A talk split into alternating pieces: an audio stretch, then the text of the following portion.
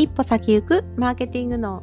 この配信では一家の大黒柱の私が起業やオンラインで稼ぎたいけどなかなか一歩が進めない人に向けてちょっとしたマーケティングのコツをつかむことでビジネスも人生ももっと楽しくなる考え方をシェアしていきます。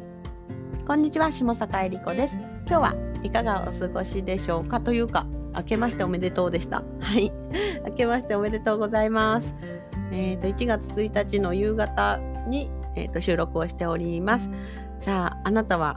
まあ、どんな年越しをしましたか？えっと私はですねあの今年はなんと初めて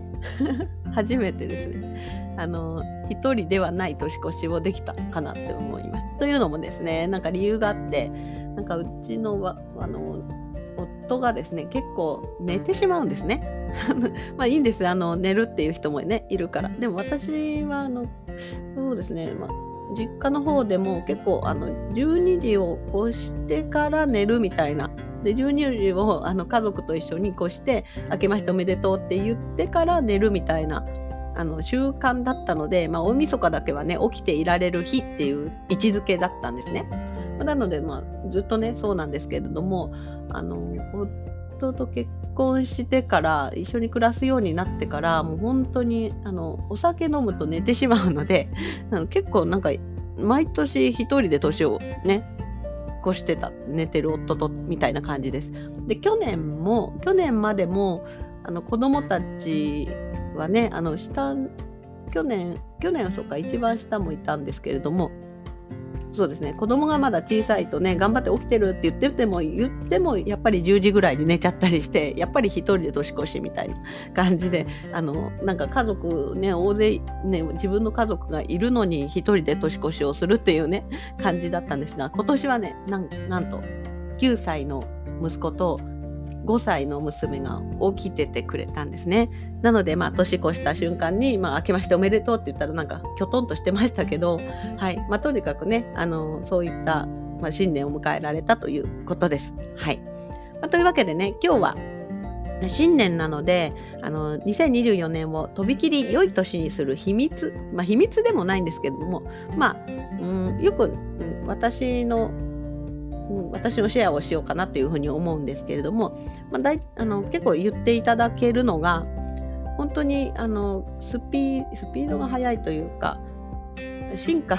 常に進化してますねみたいなことを結構いろんな方に私は言っていただいています。で事実やっぱり同じようにねスタートラインに用意ドンって起業をしても人によってはあの、ね、ペースがゆっくりだったりなかなかうまくいかなかったりとかもねもちろんするんですけれども、まあ、そんな中で、えーと、私も今 5, 5年何年だ、えーと、もうすぐ6年になっちゃうのかな？起業してもね起業してからまだもう6年まだ6年もう6年どっちかわからないんですけどになるんですけれどもやっぱり、うん、スタートダッシュが大変なんですね。でそんな時にやっぱりこうこれからねやる人とかもそうなんですけれどもでどうやっていかに1年を過ごすか、まあ、1年半年そして1ヶ月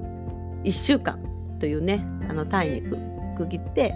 どうどう過ごすかで本当に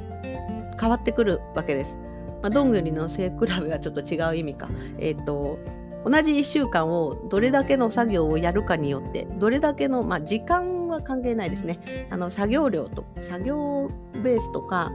構築に向かってどれだけのことをやっていくかによってそれが積み重ねが1年になってくるのでそうするとね同じ1年を過ごしててもスピードが変わってくるっていうことは全然ありえるわけです。まあ、そんなところで私がねやっていることをお話ししようかなと思うんですけれども、まあ、何をやっているのかっていうとまあ、目標はもちろん立てます。ね、あのまあいろんな方が目標立てようって言ってますけど例外なくそれは必ず必要だと思います。たまにね逆あの SNS で注目を浴びようと思って目標は立てなくてもいいとかなんか言ってる人ももちろんいるんですけれどもあのでも結果的に目標は立てないと、うん、自分で確認ができないですから目標は立てますどこまで行きたいかとかこれだけ作るぞみたいなものでもいいし例えば私の場合は1ヶ月に1回はオンライン講座を出すみたいな目標とかあとはでも1ヶ月にね1本オンライン講座を出すだけだとあのそれだけしかやらない人になってしまうので、まあ、裏でブログを出すとかあとはそうですね、えっと、動画編集をしてコンテンツを出すとか、まあ、そういった目標をどんどん出していくわけです。まあ、こういった目標をちゃんと自分で立ててでそれを1週間終わった時にどのくらいできたかなってやっぱり確認するのは非常に大事です。ただその確認した時にああできなかったっていうのはみんな思っちゃうんですよね。でもできなかったっていうふうに、まあ、自分を責めてももうしょうがないのでここまではできたっていうふうに 変換します。ね、もともと私はあの根が多分根がめ元がそんなにポジティブな方じゃないんです実は。なのであんまりこう自分を責める方にうんでもねあの大体人は自分を責め責めがちになってしまうっていうのはどっかの本に書いてあったんですけれどもだからこそなるべく自分が良かったことを見つけるようにしています。まあ、でもね甘やかしばっかりだと作業が進まな進まないのでやっぱりモチベーションを高めて、まあ、ここまではできたね。なんか今回はこれ、ね、目標はここまでだったけどもここまでしかできなかったから来週はこれまでだけは絶対にやるみたいなね。まあもしうん用事とかが入ってしまってできなかった時はじゃあどうするのかっていうと、まあ、そういう時はちょっと睡眠を削ってやるとかですね。ね、でここまで話すとなんだ自動化自動化って言ってるけどなんか作業をね睡眠削ってやってるじゃんっていうふうに思うかもしれないんですけども実はまた私自身も、うん、思いっきり満足できる自動化ができてるかって言ったらそうではないので、